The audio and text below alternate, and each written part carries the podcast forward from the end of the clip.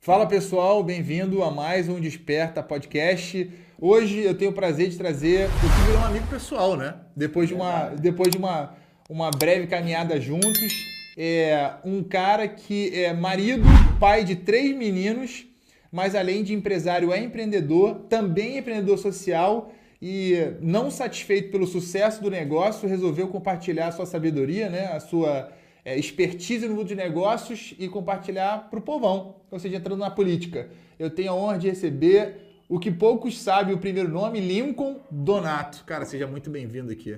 Valeu, meu irmão. Vitão, queria te agradecer pela oportunidade de estar aqui no podcast do Desperta. Para gente é um imenso prazer, meu irmão, poder estar contribuindo aí com o nosso conhecimento.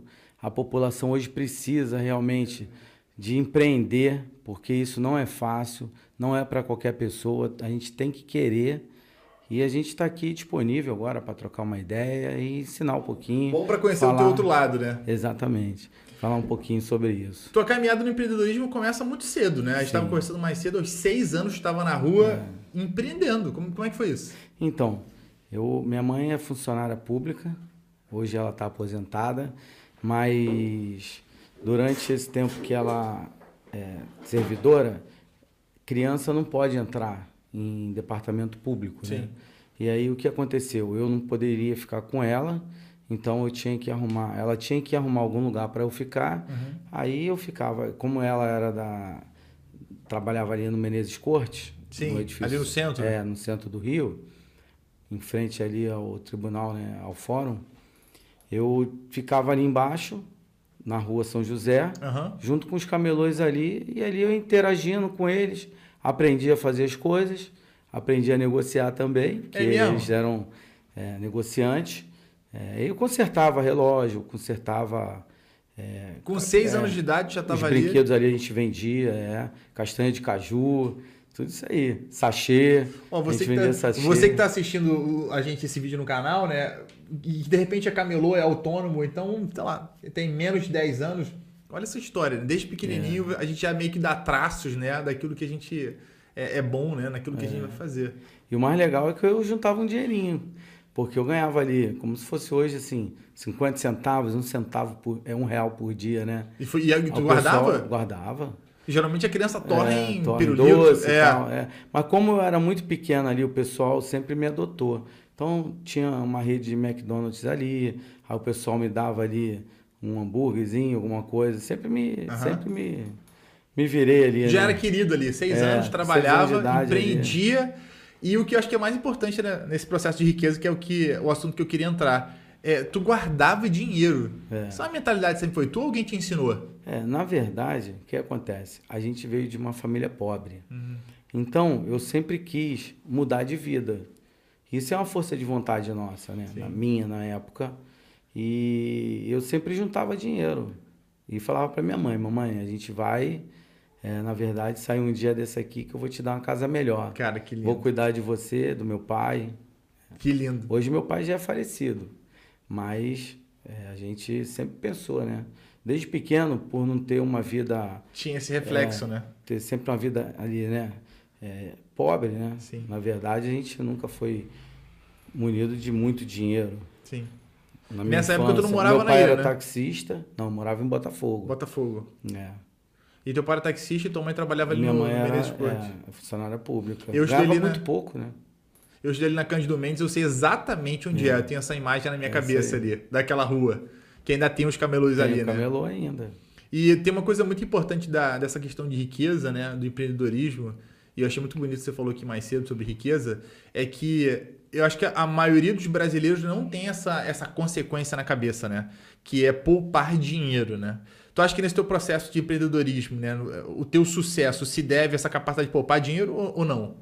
Claro, também. Claro que não só isso. Sim. Isso é uma das coisas que é primordial. Você nunca gasta mais do que ganha.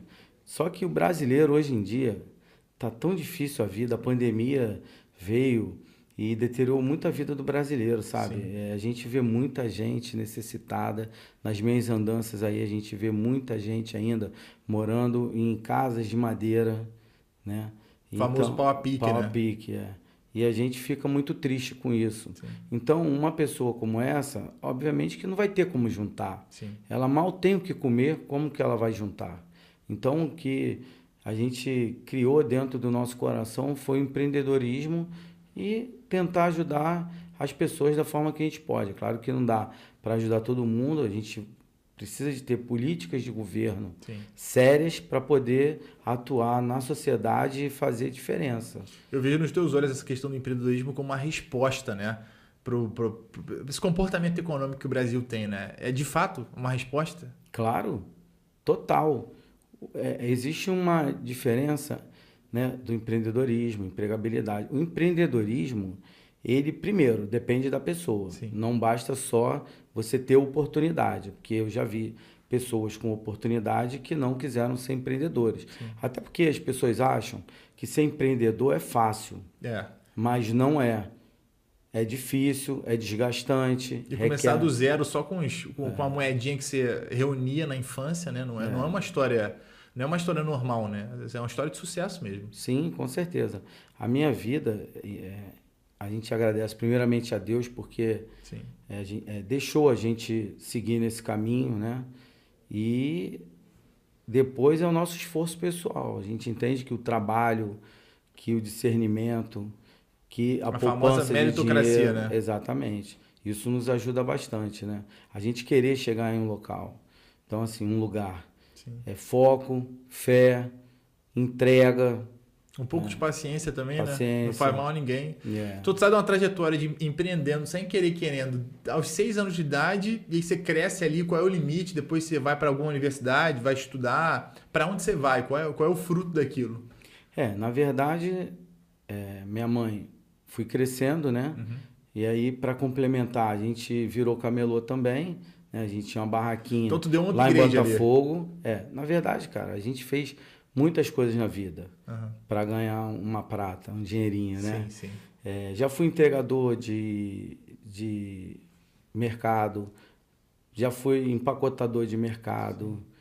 É, enfim, a gente já fez muita coisa na vida para ganhar dinheiro, muita coisa honesta, né? Sempre trabalhando, E sempre se aprendendo um pouco com cada coisinha, né? Você vai Exatamente. adquirindo experiência aos poucos, vai. Que as pessoas olham pra você agora e falam, cara, beleza, nasceu em berço de ouro, É verdade. né? Foi fácil, atrás alguém deu isso pra ele. Não, essa não é a história verdadeira, né? Não, não é. Tem uma A curva de aprendizado aí duríssima, né? Muita coisa. Minha mãe também vendia roupa para dar um- uma condição de vida melhor para gente. Meu pai era taxista. Né? Na época, o táxi não dava tanto dinheiro. Né? Há, há 15 anos atrás, o táxi já deu muito dinheiro. Já teve sua, sua É. época de glamour, né? É, hoje em dia, é, já não se tem tanta, tanto dinheiro assim com táxi, né? já não se ganha tanto.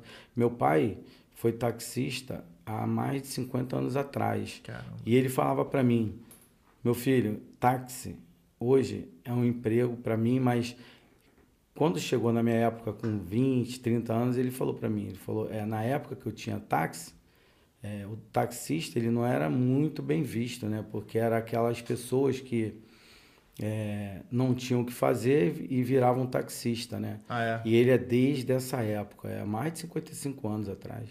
E tinha uma característica do taxista daquela época, era assim, ele sabia, não tinha o Google, né? Ele sabia exatamente Exato, onde é. ele. Você falava numa rua, no catete, no, no sei lá, né? em gente dentro. Não, eu sei onde é essa rua, tá- fica um correio perto.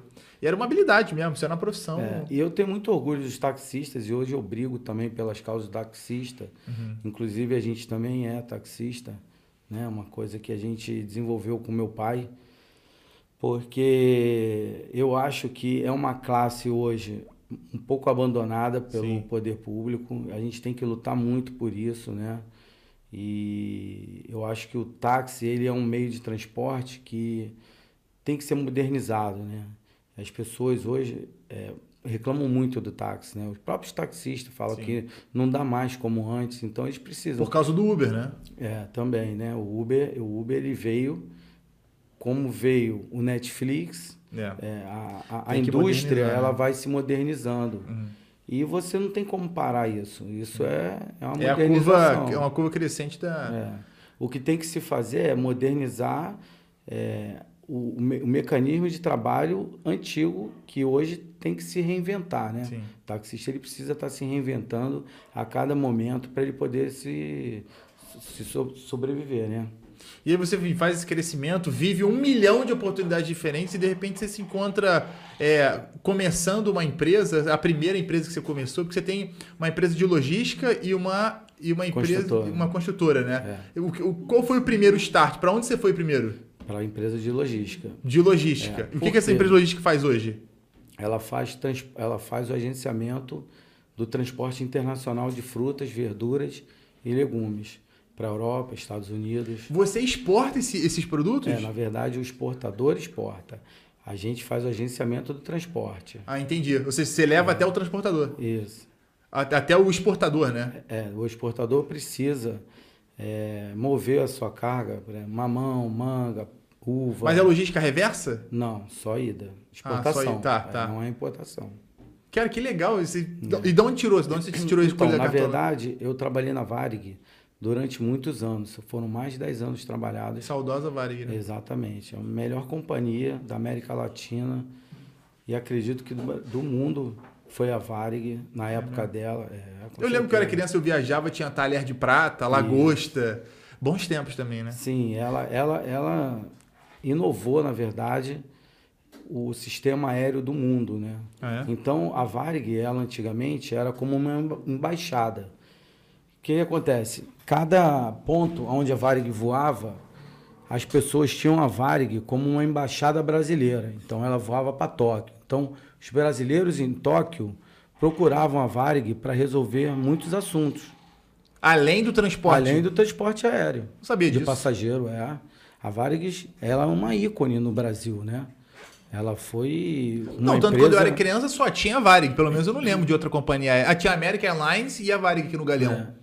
Não, existiam outras. É, Transbrasil, Pané, né? Não lembro. Mas a Varig, ela realmente ela foi um ícone do, do Brasil no exterior. E tu trabalhava na logística lá Eu dentro? trabalhava na logística, na área de todo- carga. Tu pegou todo o know-how, né? Sim, aí a gente, no final, já estava coordenando né, a parte de vendas. Foi onde a gente pegou o know-how para poder estar abrindo a nossa empresa e poder estar Que legal. empreendendo. Outra Mas etapa antes também de disso, muito esforço, é, né? Não foi- Muita coisa. Por quê? Quando eu entrei, eu não entrei na Varig, eu entrei numa empresa chamada Sata.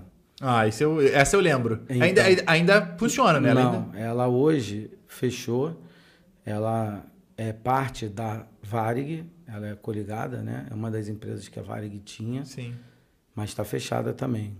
Aí você falou antes disso. É, antes disso, eu entrei na SATA. Né? Com 19 anos, eu entrei na SATA. Sim. E, e, e lá eu pude fazer. Lá o meu serviço era é, auxiliar de transportes aéreos, ou seja, a gente limpava avião, é, lavava lavava a galha, né? A galha é a cozinha, né? Aham. Fazia esse de serviços gerais, né? Sim. É, limpava banheiro, tudo isso aí a gente fazia. Arrumava e- o avião. E sabe que eu tô pro- sorrindo? Porque é, uma, pro- é uma trajetória muito bonita, assim, né? Eu acho que. Eu, eu acho que tudo começa com, com, com um grande grau de dificuldade. A Bruna me mandou esses dias é, é uma coisa muito bonita. Ela falou assim: Deus, antes de transformar um homem de sucesso, ele esmaga esse homem. Isso aqui, nossa perspectiva de esmagar é trabalhar naquilo que você não ama. E o Einstein, uma vez, ele falou assim: Olha, eu não me privo de trabalhar numa coisa que eu não gosto, já que eu tenho um objetivo. É O difícil é você trabalhar numa coisa que você não gosta se você não tem um objetivo. Mas se você tem um objetivo, a a coisa fica mais. Tudo vira prática, né? Tudo gera experiência, né? E olha a tua trajetória. Aos seis anos no camelô, no final das contas, tu tem o teu, tua barraquinha de camelô, de repente você influenciou a tua mãe a trabalhar nesse processo de compra e venda. Daqui a pouco você trabalha numa empresa de logística, você vai para o setor privado. Daqui a pouco está começando o teu próprio negócio. É. E como é que aparece a Dom? Como é que aparece a tua a outra empresa? É, a Doma foi o seguinte, eu há dois, cinco anos atrás, ou seis anos atrás, né?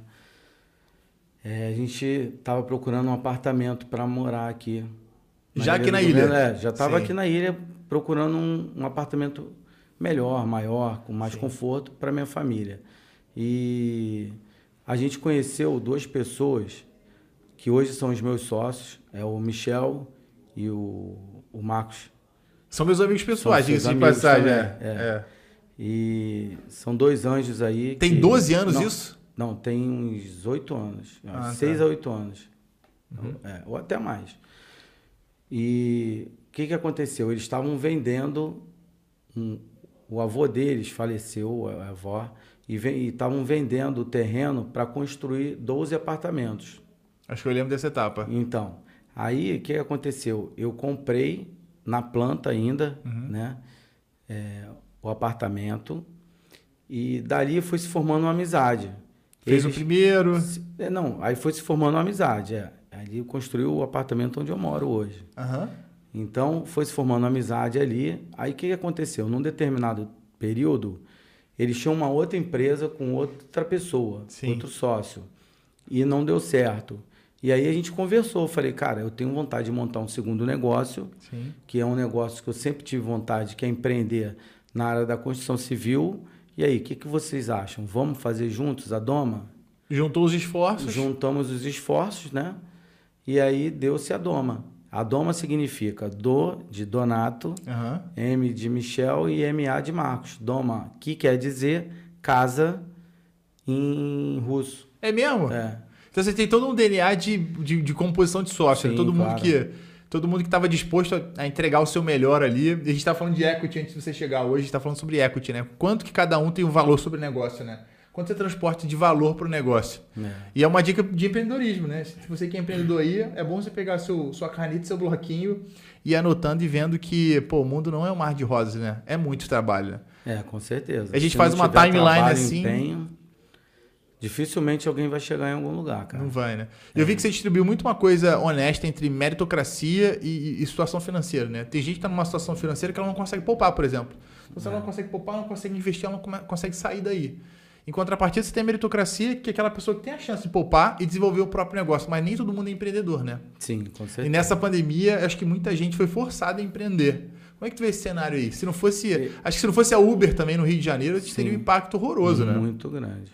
Eu vejo, de certa forma, não é, remetendo aos mortos, né? Uhum. Porque a gente sabe que uma pandemia dessa afetou mu- muitas, famílias, né? Sim. E foi dizimada famílias inteiras. E isso foi muito triste. Por outro lado, teve a oportunidade das pessoas se reinventarem, empreenderem, como você falou. É. E eu acho que é, o empreendedorismo ele tem que estar na veia. Não adianta, você não vai conseguir botar na cabeça da pessoa, no DNA dela, no sangue dela, que ela tem que empreender para poder ter sucesso na vida. Verdade. Mesmo você tendo um emprego de carteira assinada, você pode empreender. Sim. Né? O empreendedorismo ele está aí para qualquer um. Basta Tem muita gente que faz querer. isso, né? É, Hoje em dia, é, muita gente que eu conheço tem o seu emprego e empreende. Exatamente. Tem duas fontes de renda porque uma só não é o suficiente, Não né? É é isso aí. E você tem três meninos. Vamos falar sobre tua família? Vamos embora. É, os três meninos são, são mais parecidos contigo, são mais parecidos com a patroa, são empreendedores, têm o comportamento que você teve aos seis anos. Como é que cada um se comporta? É, hoje eu vejo assim um mundo muito diferente do que eu vivia. Então assim, Muito é- diferente, né? É claro que você, quando é para coisa boa, você quer que seu filho tenha o Sim. êxito também. É, eles, eu vejo eles como empreendedores, porque filho de peixe, peixinho Verdade. é. Então a gente procura ensinar eles o empreendedorismo também. Só que hoje é de outra forma. Sim. Não é como eu vivi antigamente, né? Há 40, e, 40 anos atrás, né? Hoje, se a gente soltar uma criança de 6 anos no centro da cidade, a gente pode ter o- a É. triste notícia de que ela foi raptada. Sim. E antigamente isso aí era muito difícil de acontecer, né? Acontecia, mas era. Era normal as crianças brincar, é, brincarem na frente das suas casas, né? Eu, eu nasci aqui na ilha é, e, e era, era normal, uma tradição você passar na rua e à noite as pessoas botarem as cadeiras assim nas calçadas e conversar e tal. É verdade. E hoje em dia, e hoje, só que hoje em dia tem online, né? Que essa criançada tá sabendo mais que a gente. Sim, com certeza. Hoje eles conversam online, bate-papo, jogam. Hoje é uma criação um pouco diferente. Sim. Mesmo que a gente não queira, acho que o mundo está levando a isso. É mais acelerado, né? Muita coisa. E eles, são- eles, são, eles são unidos assim ou cada um tem um comportamento diferente? Não, eles são unidos. Às vezes brigam, como toda, todo irmão, né? Todo mundo, né? Se não mas brigar, não é irmão. É. é uma, uma, chega uma. É até engraçado, né? Pequenininho, de 5 anos de idade, e eu tenho um de 11. Uhum. Né? O Linquinho e o, e o Gustavinho.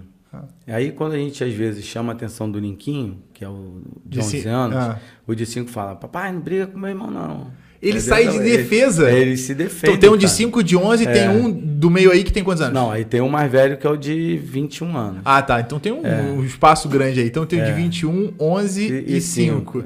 É. E 5 pelo O de 21 também já trabalha com a gente, já está empreendendo. Ah, legal. É, vai para o exterior em viagens para conhecer o, o, trabalho em si.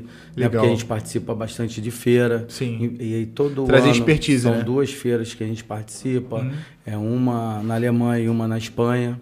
Que legal. Né? É, esse ano eu não estou indo por conta da política, Sim. mas ele está indo na, na feira desse ano na Espanha para poder trazer Pô, que legal, né? E é um orgulho, eu vejo na tua cara bom, que é um baita né? orgulho, né? Com certeza, né, cara? A gente cria os filhos para não é para gente, pois né? é, é para o mundo, mas a gente tem que educar de forma Sim. que eles consigam é, na nossa ausência se virarem, vamos botar assim, né? Que eles consigam decolar aí com as próprias pernas. E é isso que a gente tenta mostrar para eles a realidade do mundo, Sim. né? que não é fácil hoje.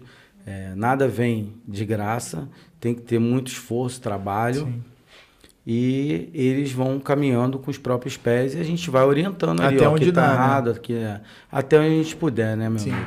E é um bom feito, né? Quando, quando o filho segue os passos do pai, isso é bonito, né? Nem todo mundo, é, nem, acho que nem que todo mundo tem essa compatibilidade com o pai, assim. Tem gente que, é, você vê os médicos, os dentistas, assim, todo mundo é médico, todo mundo é dentista, mas nem todo mundo consegue essa compatibilidade. É bom ver o filho, assim, é, trilhando o teu caminho, né? Porque você pavimentou o caminho, mas ele vai acrescentando, né? A maneira dele, ele vai se desenvolvendo desenvolvendo a maneira dele. Agora, esse de 5 é o figurão da, é, da família, esse né? Esse aí é o querido. É o 220, é, né, parada? Aí, mais 220. Vamos botar uns 360. É mesmo?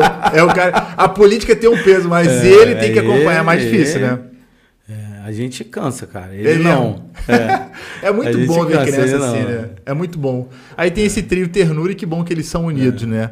E aí você vai e empreende a vida inteira com três filhos também, que é uma outra tarefa dificílima, né? Porque hoje em dia o cara ter três filhos, ele realmente tem que ter uma exposição extra, né? É, muito grande. E aí você vai e entrega, enfim, entrega o teu valor no negócio, ele funciona você encontra o, o, famoso lugar bem sucedido e ao invés de parar e descansar e viver da, da tua a, da tua renda, né, da tua captação, capacidade de gerar dinheiro, tu resolve encarar a política, cara.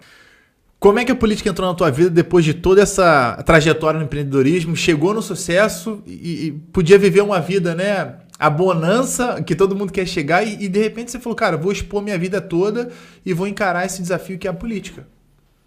Vitor, foi o seguinte, né? Na verdade, as pessoas pediram pra gente é, vir como candidato, né? É, foi uma coisa que não dependeu da gente.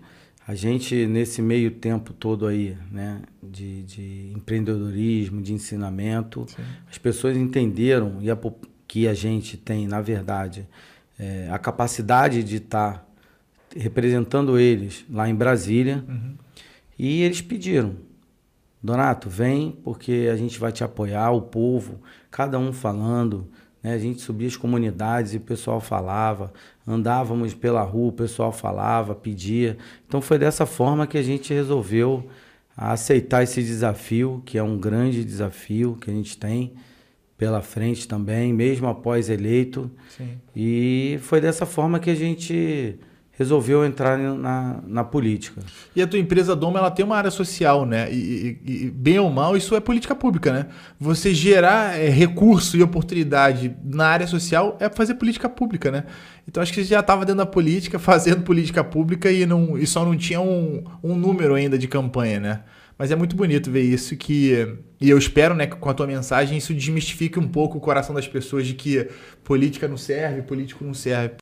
A gente estava conversando mais cedo sobre isso e ele você falou uma coisa que me, me deixou bem, é, enfim, curioso em relação à tua bandeira do empreendedorismo, né? Não é só uma responsabilidade como empresário de gerar é, emprego, né? Você se relaciona com as pessoas que estão trabalhando ali. Você tem que. Você acaba se é, desenvolvendo uma, um mecanismo de, de fazer com que elas literalmente se desenvolvam, né? O objetivo é que elas sejam autossustentáveis, né? Sim, com certeza. E, e nos projetos que a gente conversou aqui, antes da gente começar, é, na, quer dizer, na nossa primeira reunião, nosso primeiro café, se falou de uma capacidade de gerar emprego muito grande, né? Você tem um projeto de trazer aqui para Tubiacanga, é, não sei se é uma fábrica ou se é uma empresa que vai é. gerar 60 mil empregos diretos e indiretos, é isso mesmo? É isso mesmo, cara. É, qual é a nossa ideia? Trazer uma zona franca para Tubiacanga, para a Ilha do Governador, para o aeroporto internacional. Hoje, inclusive, a gente gravou vídeos falando sobre isso. Sim. É um projeto audacioso. Ousado. É, muita coisa.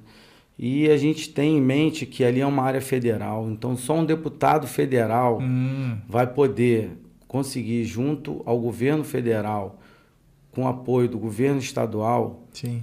aquele terreno ser transformado numa zona franca. Hoje já existem zonas francas em Manaus, uhum. em Campinas, lá tem uma parte lá de indústria. Na Bahia também, né? É, Bahia, Vitória, Espírito Santo. Sim. Então, assim, a gente entendeu que ali, numa área de mais de 220 mil metros quadrados, que não tem ocupação alguma, não tem serventia. É meio abandonado ali, né? Exatamente. E até pouco tempo era, era, era mal iluminado ali. Ainda é. Ainda é, né? Ainda é. Ali só tem matagal. Então a gente entendeu que ali a gente pode tentar transformar aquilo numa zona franca. Ou seja, a, a ideia é trazer é, empresas de partes e peças, farmacêuticas, automobilísticas, motociclísticas, qualquer empresa que aqui, né? queira né? vir para cá se instalar, ter um auxílio do governo no sentido fiscal, Sim. né? Para poder é, custear as despesas também que vai de instalação e a gente vai gerar ali verdadeiramente mais de 60 mil empregos, cara, diretos e indiretos, que vão servir para o estado do Rio de Janeiro inteiro. A gente fala da ilha, mas não vai servir só para a ilha do governador. Sim, claro, é. A Maré aqui do lado, Bom Sucesso, enfim, São João de Meriti, outros municípios vão agregar ali também, porque é muito perto. Caxias é um lugar bem perto também. Então... Está perto do aeroporto, né? Se a pessoa precisar importar, exportar ou alguma coisa do gênero, ela tenha, ela tenha enfim, a localidade a seu, a seu favor. Acho que todo mundo que no final que empreende tem o mínimo de sucesso, digamos assim, que ela acaba pensando de maneira comunitária, né? Você não consegue nunca pensar só em si, né? Ou seja, a, o cara que é autônomo, não deixa de ser empreendedor, ele, ele, ele descobre a autonomia no seu trabalho, ele quer pulverizar é, isso de alguma forma. Com né? certeza, Vitor. Olha só, você é empreendedor, você é empresário, você ganha dinheiro. Você fica pensando, para que o dinheiro? O que, que eu estou fazendo para agregar na vida das pessoas? A gente não pode ganhar só dinheiro para gente. A gente tem que entender o porquê que Deus deu aquilo para gente. Sim. E como é que a gente vai entender isso? Cara, o que eu posso fazer para agregar na vida de outro? Eu não vou estar tá completo se eu não agregar na vida de outro, se eu não mudar a vida de outra pessoa. Deus mudou a minha vida.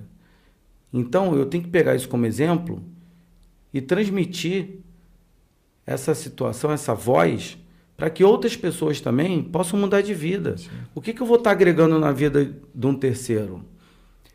Eu acredito que Deus não me deu essa oportunidade para eu ficar quieto só para mim. Sim. Né? Eu acredito que Deus deu essa oportunidade da gente ter êxito na nossa vida, financeira inclusive, para que a gente possa mudar a vida de outras pessoas.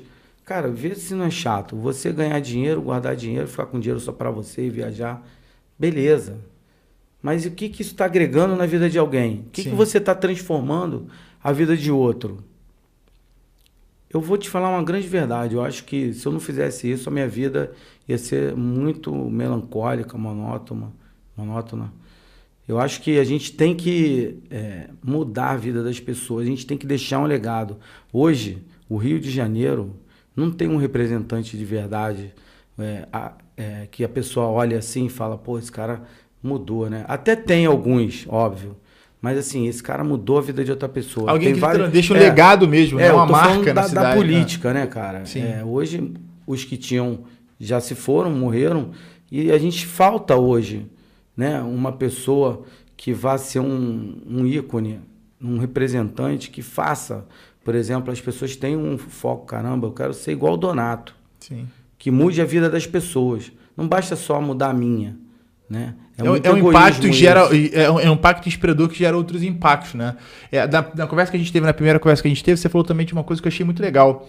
É, tinha aqui na ilha, não sei se foi só na ilha, se me corrige, é, essa questão dos motoboys que eram vistos meio que à margem, né? De maneira marginalizada, assim, né? Pelo comportamento muito arredio também no trânsito, claro, mas, cara, são trabalhadores autônomos Sim, ali, claro. né?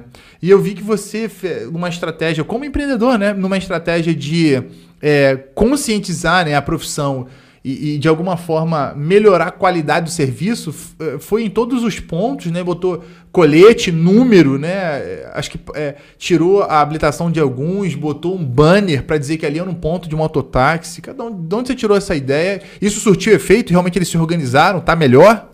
É, na verdade, né? A gente conversou com o representante deles, porque o que, que acontecia? Existia muita reclamação Sim. de mototáxi dentro da Ilha do Governador. Hoje diminuiu muito esse tipo de reclamação.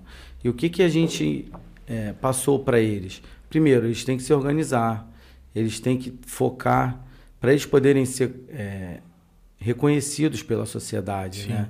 Então, qual era a nossa ideia? Passar para eles um pouco da experiência que a gente teve no passado.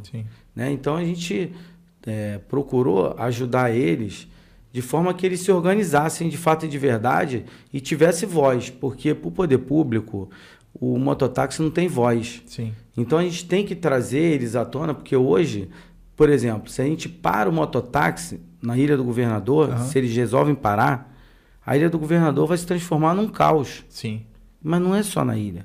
Se a gente for na maré, a maré são mais de 700 mototáxis, a ilha são 600. É muito é, mototáxi. É, Ali no, na Vila Joaniza são cento e poucos mototáxis. Se, se eles resolverem parar de fato e de verdade, o transporte na Ilha do Governador vai ser um horror. E, e é um horror, assim, né? Você, é, eu não sei como é que é, a gente interpreta isso em, em, questão dos ônibus, né? Mas eu vejo transporte público no estado do Rio de Janeiro, é um negócio muito precário, assim, muito mal feito, assim. E eu não sei se é uma questão, uma herança, né, do, do, do Eduardo Paz, né? Na, na época das Paralimpíadas lá, que ele inventou de fazer um monte de obra na Vinda Brasil que até hoje não terminou e também nunca prestou conta disso, mas tem de alguma forma um trânsito aqui que eu não sei se é rodoviário, não sei se é o ônibus ou o motorista que não funciona mesmo. Tô, é, é, você vai para Barra, por exemplo, fazer o Ilha Barra, por exemplo, Galeão, você chega de, de, de voo, você vai para Barra em qualquer horário. Em qualquer horário é trânsito. Você pode pegar nove da noite e você trânsito na Barra daqui para Barra. Então tem essas questões que eu acho que, o, que você, nesse teu legado aí, que Deus te abençoe para conseguir chegar lá, tem em mente, né, de fazer essa representatividade também, de fazer a coisa andar, né? Porque o negócio não anda. Eu tive em Brasília recentemente, conversei com uma turma lá dos ministérios, eles falam assim, olha, em todos os estados onde a gente dá uma, é, uma revisão ou quer implementar alguma coisa, todos os estados tudo roda, menos no Rio de Janeiro, cara. Parece que a gente tem um embrólio aqui, uma herança de embrólio diferente. É, agora, Donato, olhando para essa câmera aqui, encarando ela, que mensagem de despertamento que é o nosso canal, nosso canal você quer entregar para a sociedade? Que, que, frase de efeito você tem? Que conselho você tem para que as pessoas despertem de uma vez por todas? Como sempre eu digo, o empreendedorismo ele é uma frase não, ele é uma palavra que a gente tem que levar para a vida. O empreendedor ele ele nasce com aquilo já, acredito eu. Uhum. Só que às vezes falta oportunidade. A gente busca essa oportunidade para as pessoas Sim. terem como empreender. Então, eu acho que a palavra é empreendedorismo geração de emprego e renda. É isso que é o meu legado hoje e é o que eu vou levar para o resto da minha vida, porque a pessoa, a família que tem um empregado, tem a sua receita. Sim ele vai viver, vai conseguir ser feliz com a família, porque vai receber o seu salário. Faz a economia vai... girar. Exatamente. Então, eu acho que hoje o mais importante que falta para a gente no Rio de Janeiro é emprego, cara. Trabalho, empreendedorismo, abrir mais empresas. Embora o Rio de Janeiro, né, ele está sendo, é, ele está crescendo, está sendo um estado que está diminuindo o desemprego, né? O nosso governador ele está trabalhando firme, pesado, mas ainda falta muita coisa. Sim, falta fomentar essa área, né? Exatamente. Já está bem fomentada, só que ainda tem muito desempregado, ainda tem muita coisa a ser feita, né? Muita é, é, muitos empreendedores aí ainda não estão tendo oportunidade Sim. de poder estar tá trazendo é, as suas empresas, né? Então a gente fica preocupado com isso. Sim. Muitas empresas na pandemia fecharam. Não, e é um golpe que duríssimo. A gente nunca previ, previria isso, né? A pandemia foi um golpe que derrubou todo mundo. Estava começando um negócio, estava começando a prosperar no seu Sim. negócio, que estava empregado.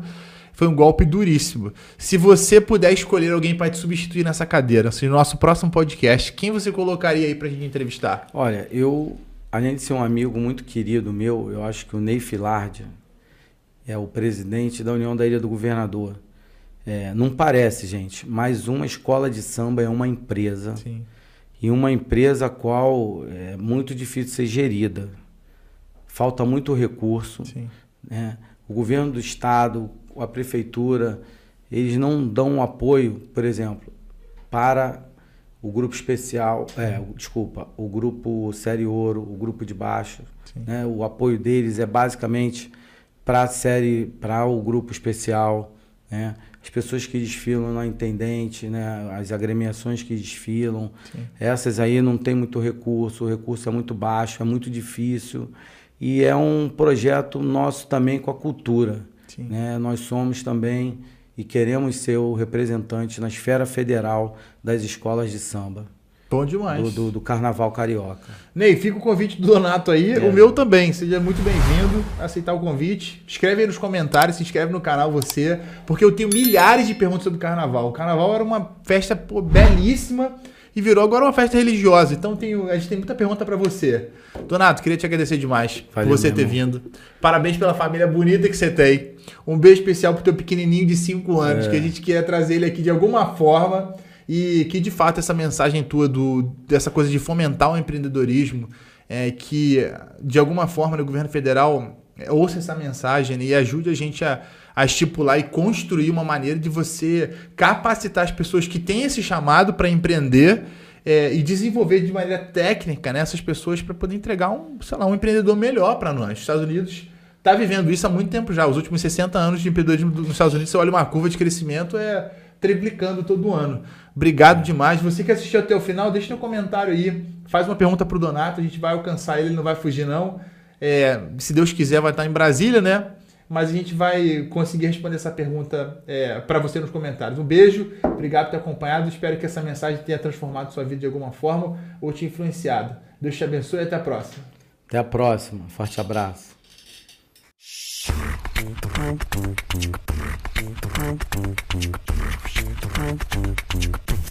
you.